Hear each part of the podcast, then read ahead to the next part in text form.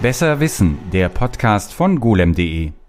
Bevor wir loslegen, ein kurzer Hinweis des Sponsors der heutigen Folge. Der digitale Wandel ist jetzt und er ist überall, egal ob Cloud, KI oder die Technologien von morgen. Bei MSG bist du im Software Engineering oder IT Consulting hautnah dabei und kannst mit uns gemeinsam wachsen. In agilen Projekten eröffnen wir Kunden mit nachhaltigen Lösungen neue Wege und dir ausgezeichnete Entwicklungsmöglichkeiten. Dazu profitierst du von flexiblen Arbeitszeiten mit Überstundenausgleich. Klingt spannend? Bewirb dich auf karriere.msg.group. Hallo und herzlich willkommen zu einer weiteren Folge. Mein Name ist Martin Wolf und ich bin Podcastbeauftragter von golem.de und mit mir hier leider nicht im Studio, sondern aus der Ferne zugeschaltet ist Dimitar Mitev, der für uns unter anderem für Hardware-Themen schreibt, aber gerade an einem ganz anderen Thema sitzt, nämlich bei dir ist es jetzt gerade Solar, ne? Genau, ich schreibe ein bisschen was über Solar. Das sollte demnächst auch auskommen. Ich habe auch schon bei euch einen Artikel abgesetzt über Solar demnächst, wir wissen nicht, wann der Podcast ausgeschaltet Kann sein, dass dieser Artikel schon raus ist. Wir verlinken natürlich sein. in den Shownotes. Heute geht's nicht um Sonnenenergie, also eigentlich gar nicht, obwohl man könnte darauf hingehen, wenn man sagen würde, die ganzen Energie, die ganze Energie, die die Dinge verbrauchen, über die wir heute reden, nämlich professionelle GPUs.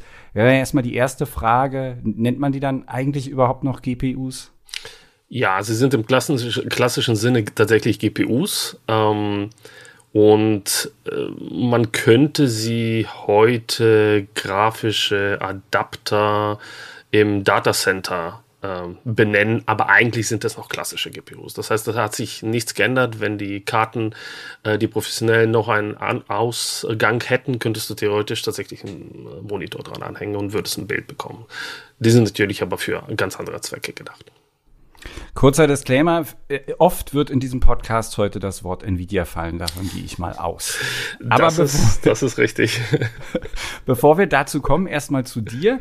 Ähm, wie bist du dazu gekommen, dich mit diesen Profi-GPUs und diesen Rechenzentren zu beschäftigen?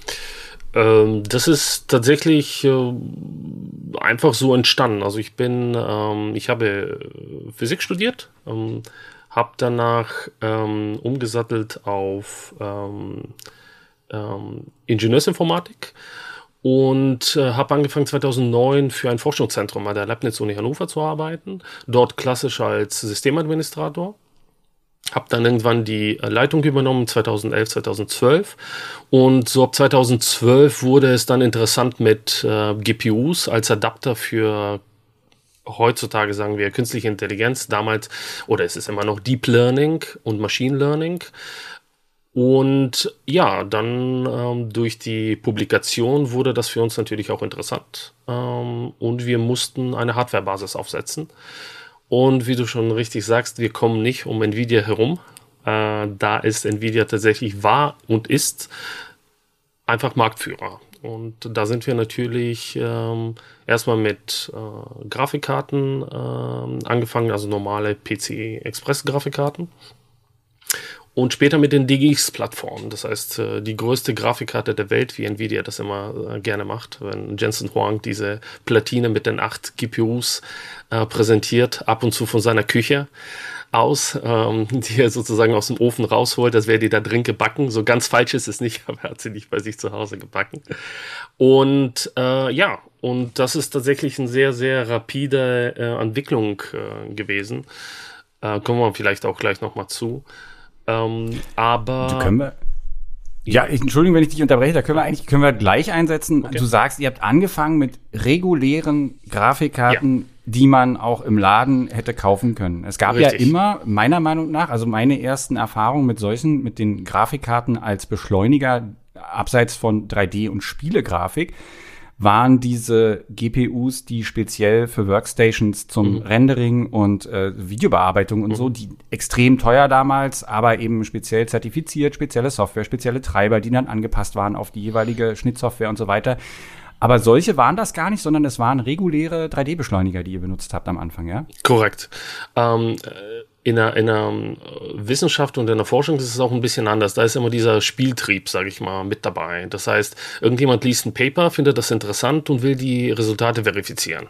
So, ähm, daher kommt auch diese unglaubliche Bindung im Forschungsbereich an Nvidia, weil man ist de facto gezwungen, eine ähnliche Hardware zu benutzen, um vergleichbare Resultate zu bekommen. Äh, in dem Fall sogar besonders schwierig, was anderes zu benutzen, weil einfach niemand so früh da vorgedacht hat, dass man tatsächlich ähm, Grafikkarten, die eigentlich für Matrizenberechnungen hauptsächlich und für Dreiecke berechnen auf gut Deutsch, gedacht waren, später als ähm, als Rechenwerke benutzen kann. Sie haben ja durch diese äh, Shader-Cores haben sie ja ein paar tausend Shader, die sozusagen parallel einfach das abarbeiten können. Und Nvidia war sehr, sehr clever ähm, und hat das schon 2006 angeschoben mit CUDA. Ähm, und damit waren praktisch die, der Grundstein dafür gelegt, dass man in der Forschung, in der Wissenschaft und später auch in der Anwendung von, von verschiedenen äh, Bereichen ähm, die GPUs tatsächlich nicht nur für zum Zocken benutzen kann, also zum, zum Gaming, sondern auch tatsächlich, um äh, sehr große Lasten abzuarbeiten. Ne? Also so ein klassischer, äh, klassische CPU arbeitet halt sequenziell, ne? es muss einfach darauf warten, dass praktisch eine Berechnung fertig ist, dann kommt die nächste. Bei den GPUs ist es so, das wird massiv parallel abgearbeitet. Und das ist auch der große Vorteil das hat auch nicht, es ist auch nicht so gewesen, dass 2006 jeder gesagt hat, oh wow, Nvidia hat da so ein, so ein Framework, wir springen alle drauf, sondern die Leute haben es zur Kenntnis genommen. Ähm, wir haben damals noch nicht damit äh, gearbeitet. Ich bin ja auch fairerweise 2009 äh, äh, zum, zum Forschungszentrum gekommen. Aber so ab 2011, 12, da gab es dieses ImageNet, wo zum ersten Mal praktisch massiv Bilder verglichen und ähm, und getestet wurden, einfach wie ist die Fehlerquote. Damals war die Fehlerquote um 29 Prozent. Also wenn man die äh, Deep Learning und äh, KI-Algorithmen hat drauf laufen lassen, zum Vergleich, ein Mensch hat ungefähr 5 Prozent Fehlerquote. Und der Wunsch war, ja. Da muss ich auch noch mal kurz einhaken, nur zum Verständnis. Da ging es um Bilderkennung. Ne? Weil genau. wir heute sind wir natürlich acht Schritte weiter und bauen Richtig. die Bilder, aber damals war es genau. erstmal nur, ist das eine Katze und dann ja oder nein. Ne? Absolut, genau so ist es. Und ähm, damals ging es einfach darum, wie erkenne ich ein Bild? Was ist es? Was, was ist auf dem Bild? Und fairerweise muss man auch sagen, parallel lief ja die Entwicklung von Big Data. Ne? Und äh, massiv äh, solche Modelle trainieren zu können, braucht man Unmengen an Daten. Ähm, äh, sagen wir vielleicht bei Bilder äh, war das gerade in der Mache durch verschiedene Dienste und durch die Privatnachstellung, dass jeder eine Digitalkamera hatte und einfach Bilder hochgeladen hat. Aber bei andre, allen anderen Daten war es sehr schwierig. Da war es sehr, sehr schwer an äh, vorsortierten Daten zu kommen. Ähm, da hat Google sehr viel Gutes in der Richtung gemacht mit TensorFlow, äh, indem es halt erlaubt hat, tatsächlich Daten vorzusortieren und die später zu benutzen, um äh, Modelle zu trainieren. Nun gut, aber 2011, 2012 ging es so richtig los. Nvidia hatte das ja vorgedacht, einfach mit CUDA und immer mehr Wissenschaftler in dem Bereich, auch in den USA, China, sind auf den Zug aufgesprungen, haben angefangen, nachdem, das muss ich noch dazu sagen, nachdem mit zwei ähm, Nvidia-Grafikkarten tatsächlich der Contest, das war ein Contest, also wer erkennt am besten äh, diese Bilder, ähm, es geschafft hat, tatsächlich die Fehlerquote auf 15,8% zu senken, was ein Riesensprung war. Und da hat man schon gesehen, gut, wenn man das irgendwie macht, macht man das mit dem Framework und mit der Hardware. Und Nvidia hat tatsächlich 2016 eine sehr, sehr gute GPU ausgebracht. Das war die 10er-Serie, die bekannte oder berühmte 1080 Ti, wo Gamer heutzutage immer noch behaupten, mit der kannst du alles spielen, was du möchtest, also ohne Raytracing, aber trotzdem läuft es mit, mit annehmbaren Framerates. Und das war tatsächlich eine, eine, sehr gute GPU. Das war auch die GPU, die wir tatsächlich ähm, eingebaut haben. Äh, viele Hardwarehersteller haben das ein bisschen verschlafen. Also ähm, wir hatten ein, ähm, wir haben ein System äh, von HP ähm, äh, Server gehabt. Und da passen die Karten sozusagen nicht rein, ne? weil allein von dem Stromverbrauch, für so eine Grafikkarte, die verbraucht 250 damals, inzwischen über 500, 600 Watt, die kannst du nicht einfach so reintun. So. Und ähm, Supermicro war da sehr, sehr früh mit dabei und hat tatsächlich auf eine Höheneinheit vier Anbindung von vier Karten angeboten, gleich auch mit irgendwelchen riesigen Netzteilen von zwei Kilowatt. Ähm, und das hat tatsächlich für wenig Geld es Forschern erlaubt, einfach reinzugucken und tatsächlich zu publizieren in dem Bereich, weil man einfach verschiedene Resultate ihrer Kollegen direkt nachvollziehen konnte. und gegenprüfen konnte. Du ja, sagst, du sagst wenig Geld. Also um das ins Verhältnis Geld. zu setzen. Genau, um, nur um es ins Verhältnis zu setzen. Wir kommen ja gleich noch zu den ganz großen Summen. Genau. Aber ein richtiger Supercomputer, den man sich dann äh, maßschneidern lässt oder irgendwas, mhm. ist um äh, Größenordnungen teurer als das, was du gerade beschreibst, was ihr dann da machen konntet mit ähm, Standard-Hardware von der Stange aus dem Laden, irgendwas.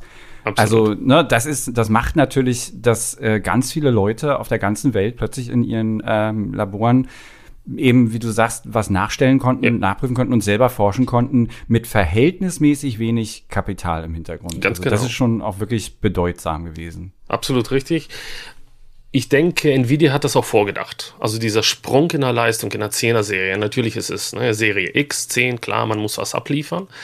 Aber die haben das auch vorgedacht. Und die haben gesagt, wenn wir sozusagen den Leuten das anbieten und das zeigen, dann sehen sie, wie viel Potenzial da drin steckt. Und alles, viel ist Hardware, aber auch sehr, sehr viel ist einfach nur Software. Das heißt, dass man Aufgaben auf der GPU abarbeiten lässt, ähm, das wiederholbar macht nachprüfbar macht.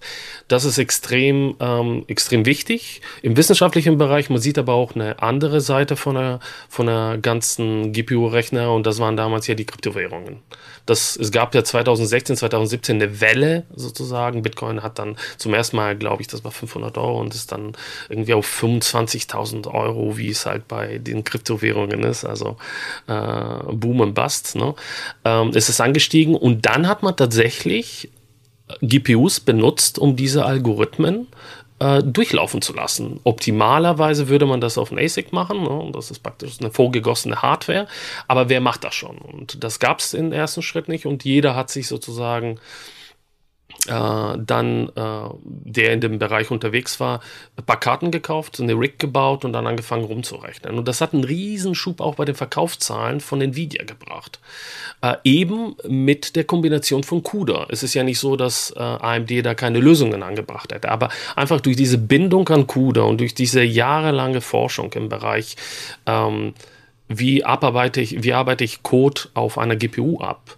Hatten die den absoluten Vorteil. Ich kann mich auch damals erinnern, da waren die Grafikkarten mal, waren sie knapp, ähm, waren sie ausverkauft, dann gab es solche Stories, dass Leute aus China direkt die äh, aus den LKWs rausgekauft haben. Also, also alles, was man sich vorstellt, so ein bisschen Wild Wild West äh, in, dem, in dem Bereich aber für uns war es halt wichtig, dass wir erstmal günstig forschen konnten. Und im öffentlichen Bereich ist es tatsächlich immer so, du musst die drei Angebote machen. Das heißt, wenn du irgendwas finanzieren willst, da gibt es bestimmte Grenzen, 25.000, 50.000, wie man ausschreibt.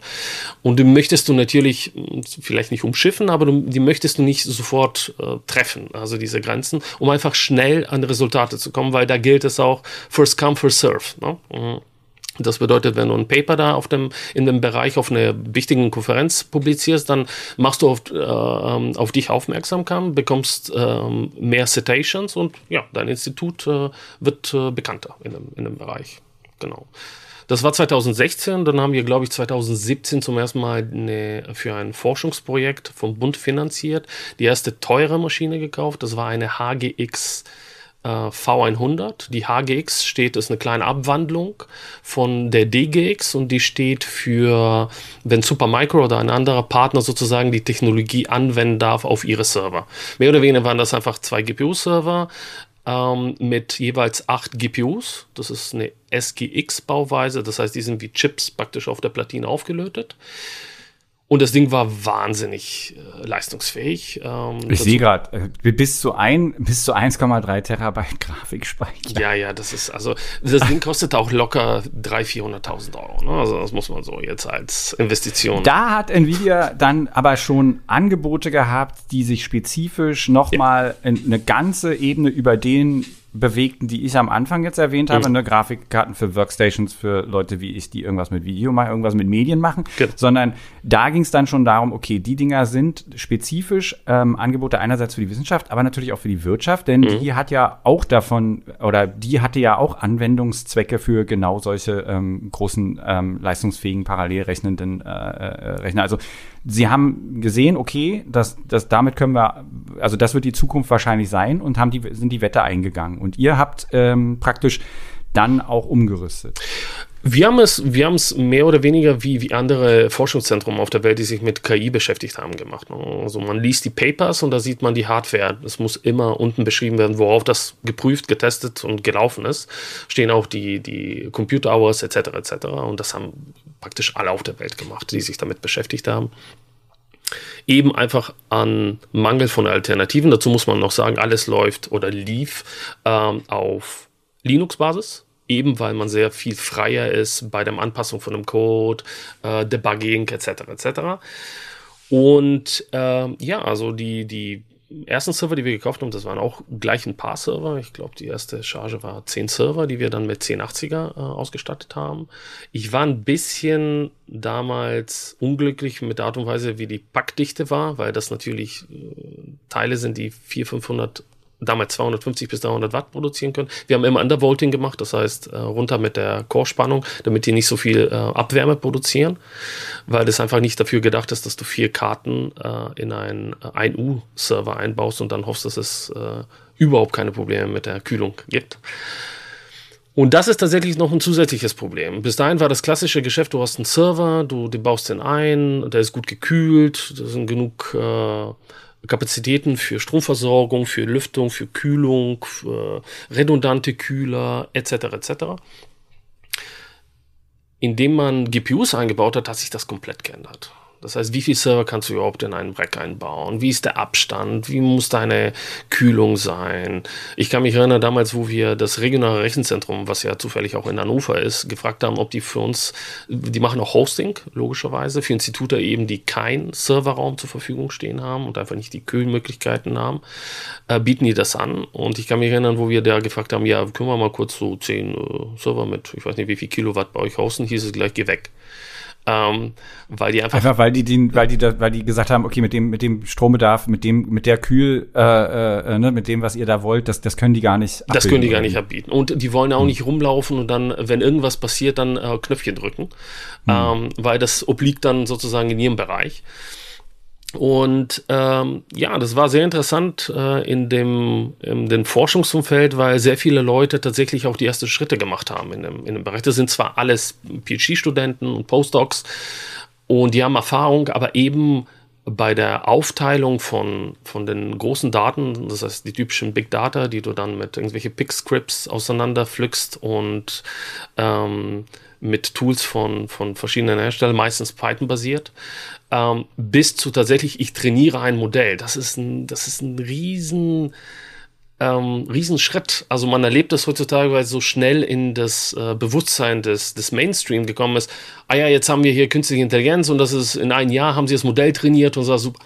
Aber da, da liegen Jahrzehnte an Forschung, an theoretischer Forschung, an Vorbereitung, an, an Daten, wie schon gesagt, erst seit 2011, 2012 haben wir die Daten, um überhaupt Systeme zu trainieren. Und jetzt ist es einfach tatsächlich dieser, dieser große Schritt passiert, wo, wo man tatsächlich mit, mit einem Schritt äh, nicht bisher 10 Zentimeter so forschungsmäßig erlegt, er so einen ganzen Meter gegangen ist. Und da hat gesagt, wow, was für Möglichkeiten.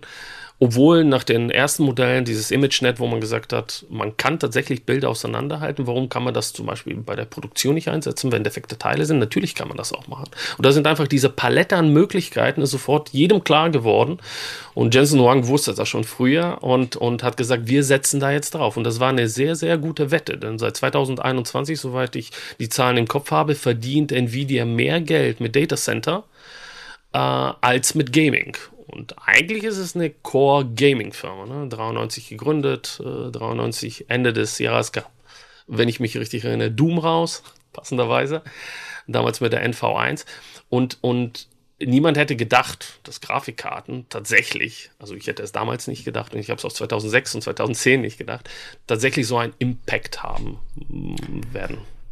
Ich werfe mal ein paar Zahlen rein, Bitte. die ich aus einem aktuellen Artikel vom Kollegen Daniel Ziegner habe zweites Quartal Einnahmen in Höhe von 13,5 Milliarden US-Dollar bei Nvidia, allein 10,3 Milliarden für, also bei den Produkten für Rechenzentren und ein Gewinn von 6 Milliarden. Das da Datacenter-Segment ein Wachstum von 141 Prozent ja. zum vorherigen Quartal, nicht Jahr, und 171 Prozent zum Vorjahreszeitraum.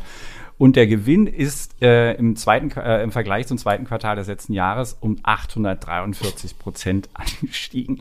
Und Schätzungen zufolge liegen die, liegt die Marge bei Nvidia, bei diesen H100-Chips, was wir ja gerade auch erwähnt hatten, bei bis zu 1000 Prozent. Ja. So, also ja, wer auch immer, ich weiß gar nicht, die sind an der Börse, ne? Die sind an der Börse und wer auch immer, wer auch immer da.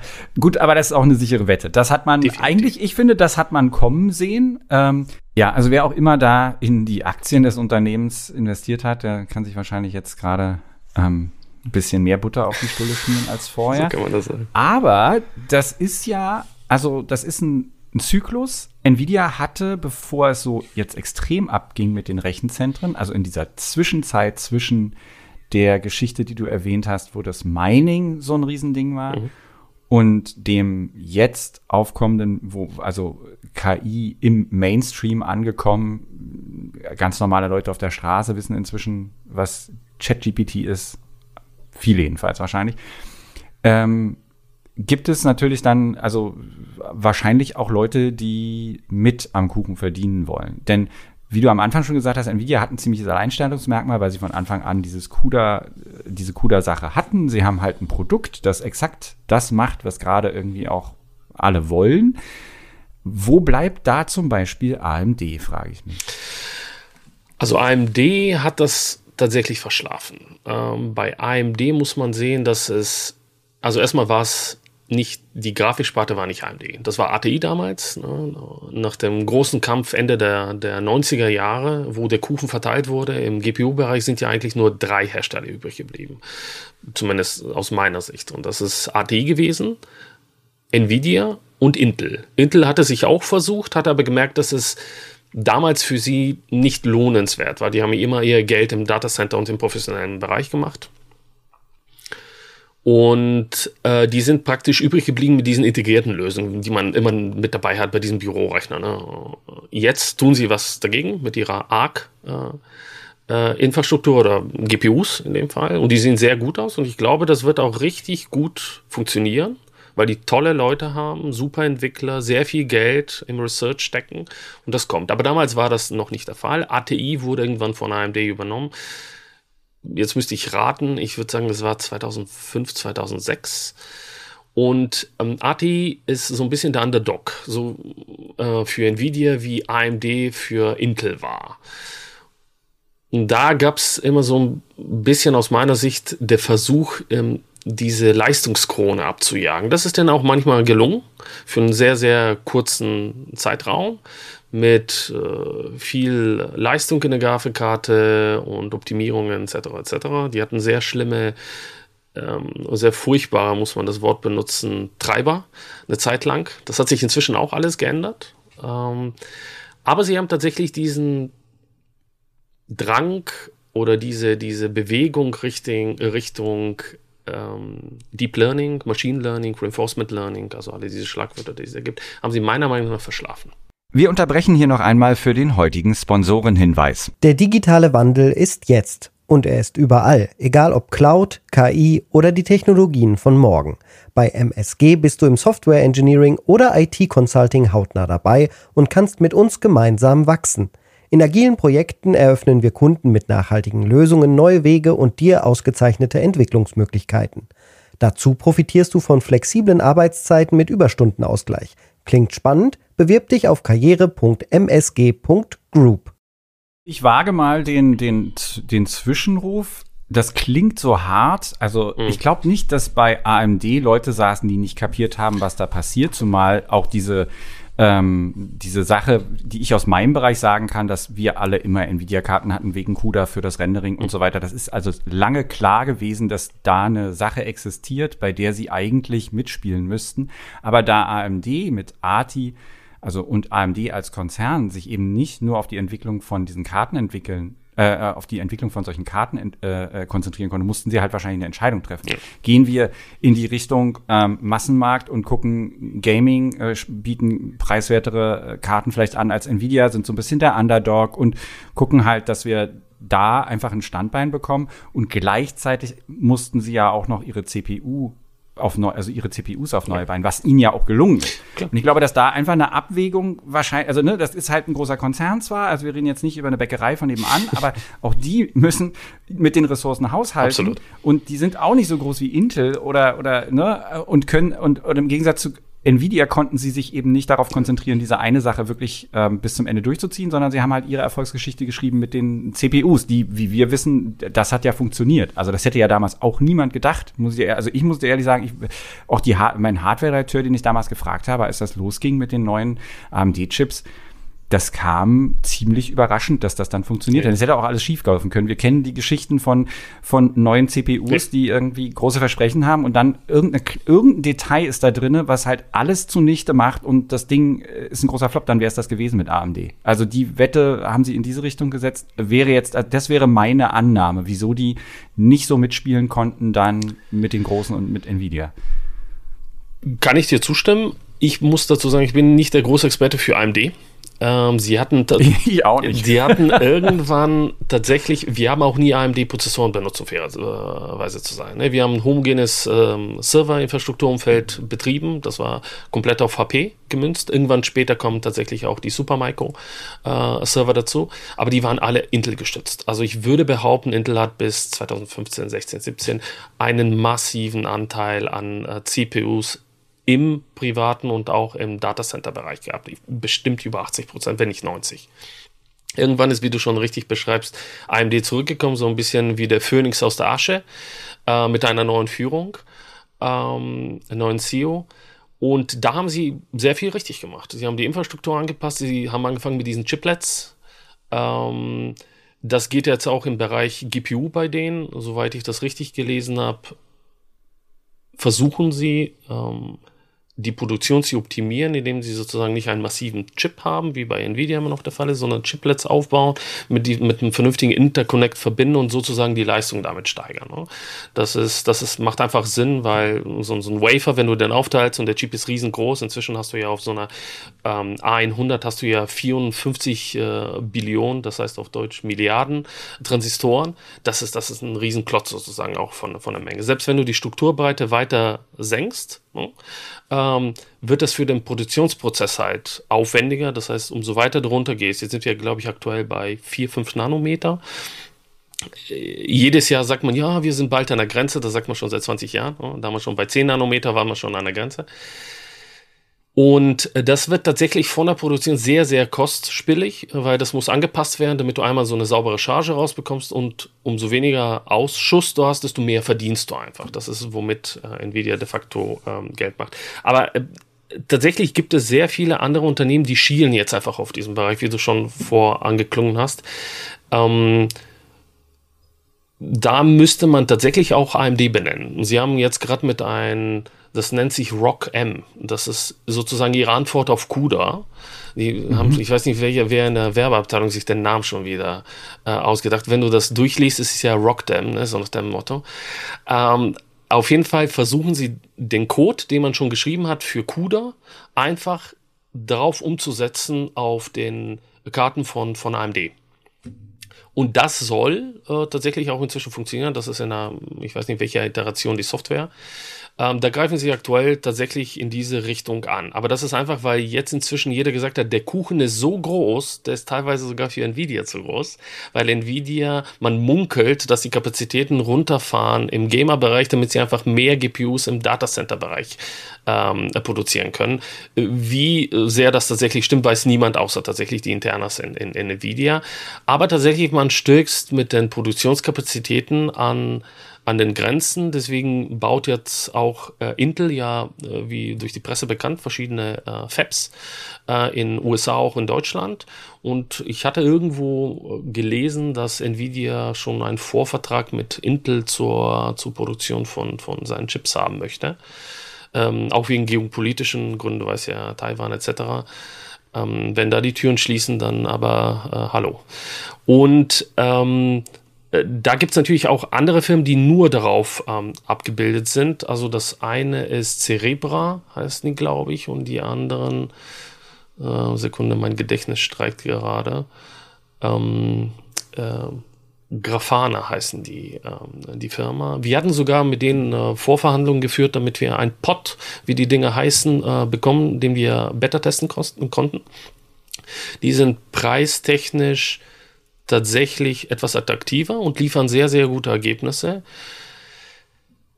Und äh, ich glaube, der springende Punkt ist, warum jetzt, wo alle drauf ziehen, ich glaube nicht, dass in nächster Zeit jemand die Krone von Nvidia ähm, äh, Haupt stößen wird, äh, äh, stoßen wird. Das, das glaube ich nicht. Die sind einfach zu tief in dem Markt und beherrschen einfach sehr viel dadurch und haben massive Ver, äh, Verkaufszahlen. Also überall wird, werden die aktuell ähm, H100 heißen die, Hopper äh, GPUs verkauft. Jetzt haben sie auch noch Hopper Grace rausgebracht. Das ist so eine Mischung zwischen CPU und GPU, womit sie so ein bisschen meiner, meinem Empfinden nach gegen ihrer ähm, ihrer Religion gehen, dass die äh, GPU das Wichtigste ist, ne, weil de facto ist es ein ARM-Core, also geht es eigentlich Richtung CPU. Die scheren beide die Memory, das heißt, dieser Interconnect ist sehr, sehr stark und man kann sehr schnell auf diese Daten zugreifen. Was auch übrigens, äh, ähm, was auch übrigens tatsächlich key ist bei den ganzen Anwendungen. Dazu sollte man vielleicht noch erwähnen, dass Nvidia Mellanox irgendwann aufgekauft hat, was ein Experte für diesen Interlink ist.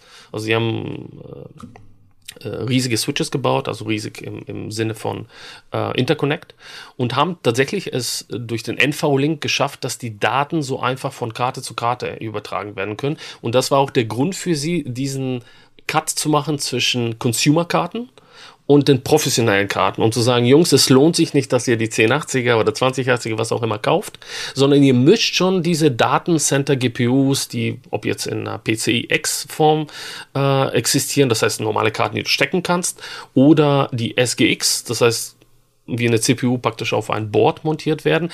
Der Interconnect macht äh, sozusagen die Musik. Ohne das seid ihr viel, viel langsamer, auch wenn ihr zehnmal mehr GPUs habt. Das ist äh, äh, interessant, was du sagst, weil im Consumer-Bereich Nvidia sich davon verabschiedet hat, Karten zu koppeln, wie wir wissen. Da gab es dieses üblicherweise, wenn man mehr Geld ausgeben wollte, dann konnte man zwei Karten kaufen, hatte ein, äh, klein, so eine kleine Brücke, die hieß SLI genau. und die hat man da oben raufgesteckt und hat diese beiden Karten verbunden und das funktionierte mal besser und mal schlechter, tendenziell eher schlechter, weil natürlich, wenn ich ein Bildaufbau habe, natürlich andere Regeln gelten als ähm, bei einer Verbindung, die jetzt nur reine Rechenleistung äh, erfordert, wo man halt wahrscheinlich da irgendwie auch nochmal anders äh, agieren kann. Aber das haben sie aufgegeben, das funktioniert nicht mehr. Aber da jetzt ja ihre Garten auch ohnehin schon alleine so viel Strom verbrauchen wie vorher zwei, ist das wahrscheinlich dann eh, also irgendwann geht das dann sowieso alles in Flammen auf. Wobei wir, womit wir bei, bei der Leistung sind, ne? Du sagst, also so ein Ding, das sind, können, die, die können sechs bis zehn Kilowatt ja. ziehen. Ja. ja? ja. Also. Das ist korrekt. Also das ist auch das größte Problem, was ich sehe, ne? weil das skaliert nicht so einfach. Ähm, früher hat man gesagt, ja, ich brauche mehr Rechenpower. Ja, hol dir ein paar Racks, mach die voll mit Server, alles schön und gut, passt die Kühlung an, sorgt dafür, dass es angebunden wird. So, wenn du aber jetzt sagst, mach mir mal bitte ein paar Racks mit DGX voll, dann, dann sage ich dir, okay, dann bau mir mal bitte ein Atomkraftwerk daneben und dann können wir mal bitte weiterreden. Natürlich, ich übertreibe jetzt absichtlich, aber wenn ein Server zwischen 6 und 10 Kilowatt verbraucht und du packst vier Stück, dann bist du irgendwo am Ende des, des Möglichen, was du tatsächlich mit dreiphasigen Strom abbilden kannst. Und nicht jedes äh, Unternehmen hat einfach mal so eine paar Kilowatt Leitung oder 10 im 10er Bereich Kilowatt äh, Leitung Anbindung, dass es einfach mal utilisieren kann. Geschweige denn, dass das, was du an Strom reintust, das muss hinten als Abwärme raus. Also unsere Klimaanlagen, wir hatten zwei große Klimaanlagen. Die eine hat, beide haben 40 Kilowatt gebracht und das eine war eine Reserveklimaanlage. Als ich sozusagen das Unternehmen äh, verlassen habe, waren wir von früher 18 Grad, sehr wohltemperierte äh, äh, Anzahl an Grad in einen Serverraum, sind wir auf knapp 24 Grad gegangen mit beiden Klimaanlagen laufend.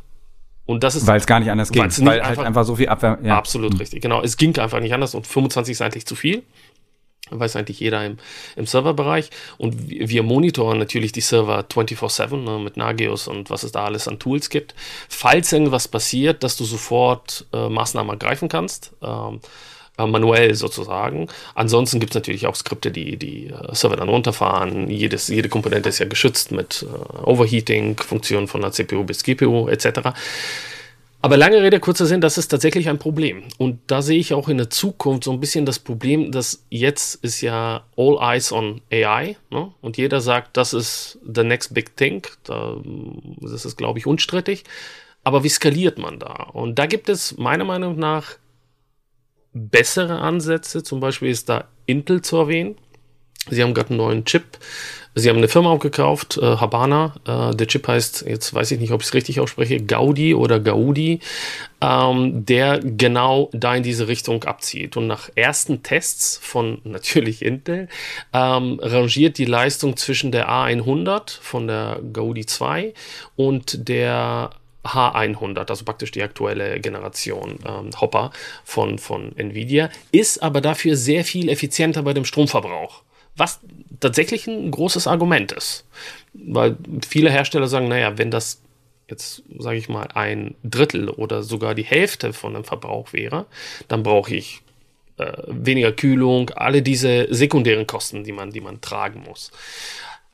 Aber ich will natürlich Intel, äh, will natürlich Nvidia auch nicht ähm, äh, ungerecht zu denen sein. Die sind hier in dem Markt schon seit 20 Jahren. Ich denke, die denken auch äh, in diese Richtung und schauen in diese Richtung und werden bestimmt demnächst was äh, in dem Bereich produzieren. Aktuell machen sie es aber eher gegenteilig, wie du schon erwähnt hast. Ich wollte gerade sagen, das also sowohl und, und zwar sowohl, Entschuldigung, wenn ich dich unterbreche, zwar sowohl ähm, im Home-Markt ja. als auch äh, äh, bei den Servern. Es geht darum, noch, also einfach mit Leistung werfen, bis es einfach nicht mehr geht. Genau. Genau. Also das ist gerade die, die, das ist gerade, wie sie das machen. Ne? Genau, und also. ich bin da, ich bin tatsächlich da sehr, sehr, ich sehe das sehr kritisch, weil ich A, denke, das kann nicht skalieren. Das heißt, wir stoßen da irgendwann an Grenzen. Und zwar ist es nicht besonders toll für die Umwelt. Also wir haben, wie, was haben wir, wenn ich mich damals erinnere, geschimpft über die Kryptowelle, wie sinnlos das ist und wie viel Strom das verbraucht. Und naja, also abstrakt betrachtet ist es nichts anderes. Ob wir Kryptowährungen schürfen auf Grafikkarten oder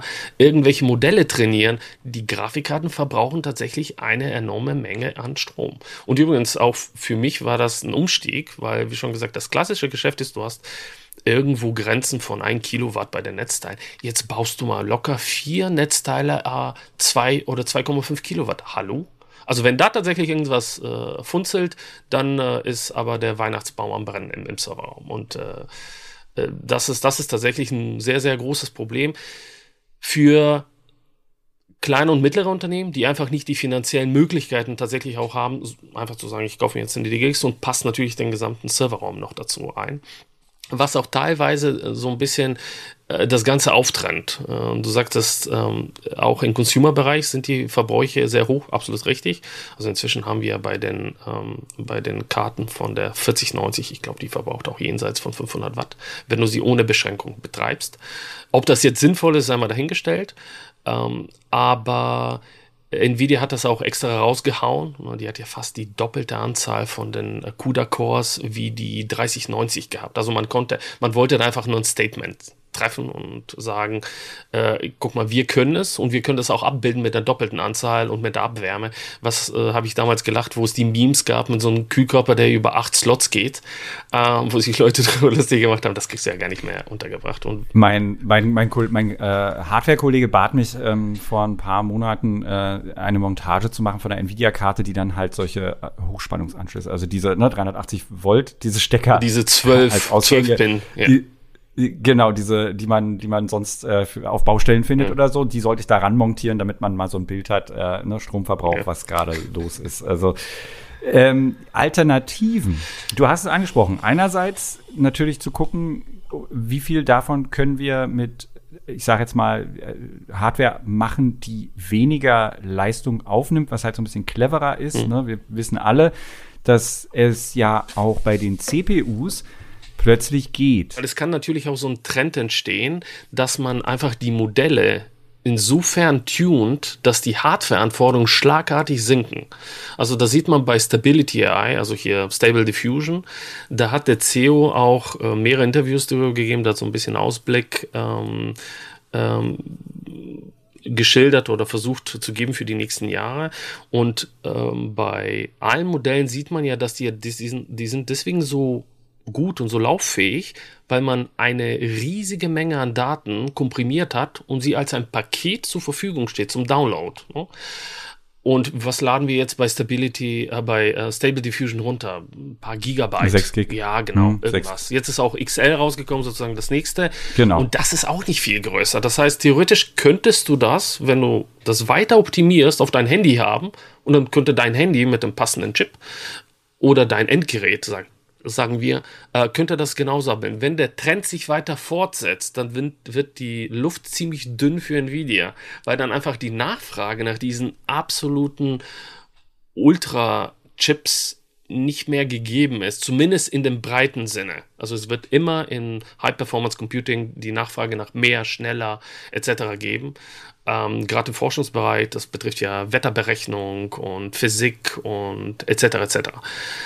Aber ob sie diese Welle weiterfahren können mit so vielen Kompetitoren auf dem Markt, äh, da bin ich eher ein bisschen skeptisch. Das heißt, es, es könnte ein bisschen holpriger jetzt, wenn ich eine Prognose, du weißt ja, 99% aller Prognosen sind falsch, aber wenn ich eine Prognose abgeben würde, würde ich sagen, das wird jetzt nicht so bis in aller Unendlichkeit so eine grüne Welle für, für Nvidia geben.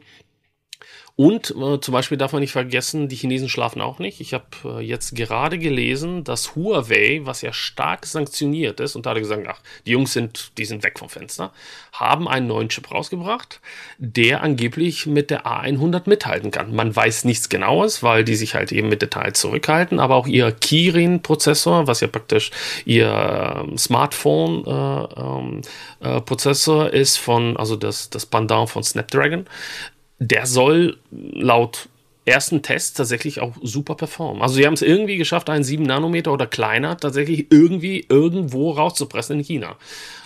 Und ähm, im wissenschaftlichen. Naja, nicht, das, stimmt, ja. das, stimmt, das stimmt nicht ganz. Also ich lese jetzt gerade die News, die du auch äh, angesprochen hast. Ich hatte mir die, ich hatte die auch ausgesucht, wirklich sehr, sehr aktuell, ja. ne? Dass die, ähm, es gibt eine Firma namens, so ein Chines, so ein chinesischer Firmenname, iFlyTech mit K hinten. Ja, okay, ja, genau. Aber die haben das, äh, die haben das wohl bei TSMC fertigen lassen. Aber okay. du hast schon recht. Natürlich okay. hat äh, Huawei hat ein, ein hatte schon im Mobilbereich mit, mit der Eigenprozessorentwicklung angefangen und hat da auch großes Know-how. Und angeblich sind sie jetzt, also sagt, sagt, sagen sie selber, ähm, sind sie gleichgezogen und der Beweis steht noch so ein bisschen mhm. aus, aber dieses, dieses Unternehmen iFlyTech, die nicht die CPU erstellen, sondern die an einem Sprachmodell arbeiten, die wollen Anfang oder im ersten Halbjahr 24 wollen sie das zeigen und wenn es, und das soll dann halt gegen GPT-4 antreten ja. können.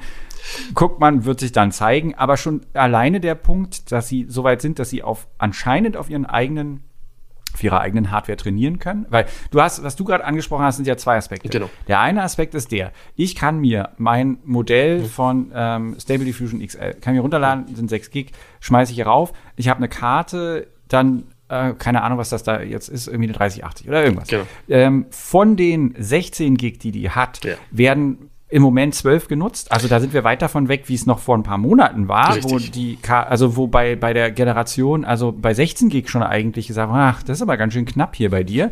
Da sind wir jetzt bei 12 Gig. Das ist aber die Erstellung von Bildern. Und da gebe ich dir natürlich, also da komplett, das ist klar, das wird immer, äh, äh, das wird immer besser werden. Aber es gibt ja den Aspekt Training und da wird man nicht wegkommen von dem, was du gerade gesagt hast, diesen riesen Datacentern und allem. Genau. Und solange die Welle so noch rollt, dass viel, viel Training nötig ist, aber auch da ist die Frage, ob das überhaupt so passiert. Es gab ja diese absurden Zahlen von wie viel Millionen und Abermillionen Dollar es gekostet hat, GPT-4 zu trainieren, woraufhin auch der Chef der, des Unternehmens, das GPT-4 äh, hervorgebracht hat, eigentlich gesagt hat, es wird kein GPT-5 geben.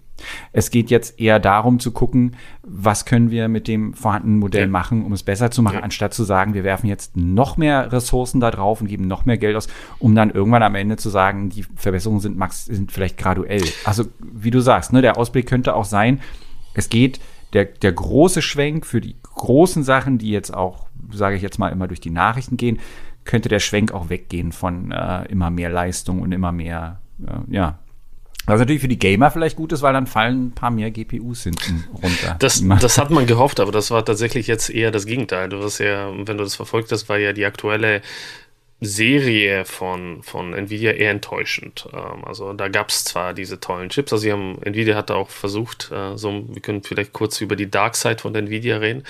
Äh, das ist ja ein Privatunternehmen und die wollen sehr gerne sehr viel Geld machen. Dazu muss man auch sagen, die Preise für die äh, DGX A100 und die DGX H 100 sozusagen der Nachfolger, der Hopper. Also aus meiner, ich wie schon gesagt, ich bin da seit zwei Jahren raus aus dem Unternehmen, aber so wie ich das beobachte, sind sie, haben sich fast schon verdoppelt. Also man konnte damals mhm. mit Edu-Rabatt eine DGX 100 für 160 bis 170.000 Euro mit halt seinen drei Jahre Vertrag, Wartungsvertrag und sowas bekommen. Jetzt also locker 350 bis 400.000 und das ist tatsächlich für erstmal wenige Player Markt möglich. Also ich kenne wenig Unternehmen, die sagen, oh, wir kaufen uns jetzt mal drei, vier davon. Also das Rechenzentrum in Juli kauft die wie sonst äh, nichts, aber die haben natürlich auch das Standing und die, die, das Funding, um das zu machen.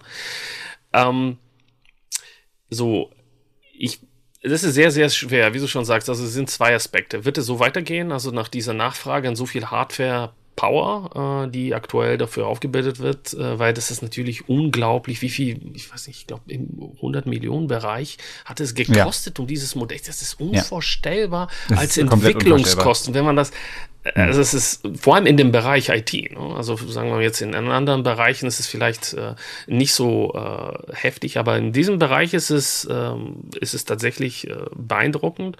Und natürlich, niemand kann genau sagen, wie sich denn diese Modelle entwickeln werden. Denn Sprachmodelle hatten wir auch 2012, 2013. Die waren einfach nur sehr ungenau. Das heißt, für die Leute in dem Forschungsbereich ist das jetzt keine News in dem Sinn. Die einzige News ist, wow, die sind unglaublich gut geworden. Ne? Also wir reden von jeweils äh, höheren Zahlen von 80, 90 Prozent. Ähm, aber zum Beispiel kann man sich auch angucken, dass ChatGPT ganz furchtbar Matheaufgaben lösen kann und trotzdem sehr selbstsicher einfach ein Ergebnis raushaut.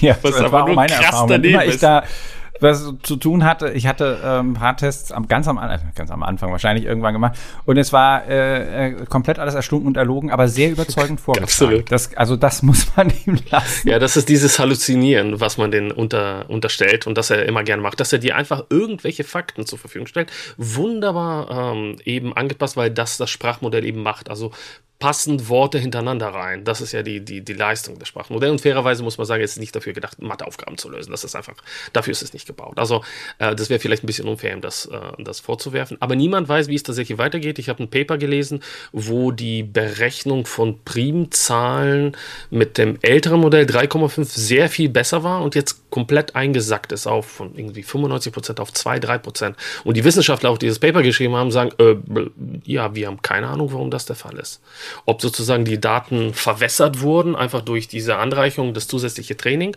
oder ob wir tatsächlich eine Wall getroffen haben, eine unsichtbare, und das einfach noch nicht wissen, ähm, was diese Entwicklung angeht. Wir können, also wie du schon gesagt hast, keinen validen Ausblick geben, aber wir haben versucht, so ein bisschen darauf hinzuweisen. Wir haben auch versucht, so ein bisschen die Geschichte aufzurollen. Ich bin gespannt, wenn wir uns in wahrscheinlich spätestens einem Jahr hier nochmal zusammensetzen, was dann der Ausblick sein wird, was wir sagen können, was passiert ist. Ich glaube nicht, dass Nvidias äh, CEO demnächst äh, zum Prekariat äh, zuzuzählen ist. Das wird nicht passieren, auch wenn jetzt diese Welle stoppen würde, ist meine Annahme, die werden ähm, schon Möglichkeiten finden, dann halt eben nicht mehr mit äh, 800 Prozent Wachstum. Wie du gerade gesagt hast, ich denke, das ist auch gut. Im Consumermarkt hat sich gezeigt, dass Druck von den Leuten, die das Zeug benutzen, auch Auswirkungen haben kann. Das ist im wissenschaftlichen Bereich und auch da, also wo jetzt also die Wirtschaft mit dieser Hardware arbeiten muss, wahrscheinlich einfach noch nicht der Fall. Nee. Deswegen können die verlangen, was sie wollen. Richtig. Es gibt da nicht diesen Druck, aber es, man weiß es nicht. Es reicht ein Blick von irgendeiner Aufsichtsbehörde, die sagt, Freunde, wie kann es eigentlich sein, dass ihr die Einzigen seid? Und dann gibt es plötzlich doch eine Konkurrenz. Oder die aus China passieren, ähm, ne, passieren Dinge, die man so nicht vorhersehen konnte. Intel kommt aus dem Moose-Top. Alles Möglichkeiten. Vielen, vielen Dank für das äh, aufschlussreiche Gespräch, Dimitar. Ich hoffe, wir treffen uns wieder, vielleicht gar nicht mal zu Grafikkarten, mal gucken, was uns als nächstes Thema einfällt. Ich wünsche dir auf jeden Fall noch eine schöne Woche. Und äh, ha, letzte Frage. was hast du in deinem, äh, hast du Gaming? Bist du, spielst du ab und zu? Ich habe früher viel gespielt, hab's irgendwann sein gelassen. So seit was vier, fünf Jahren. Was war, die letzte, was war die letzte Karte, die du gekauft hast? So, also die, Team Green oder Team Red? Ja, die letzte Karte ist tatsächlich Nvidia gewesen, ist eine 3090 Ti. Hm.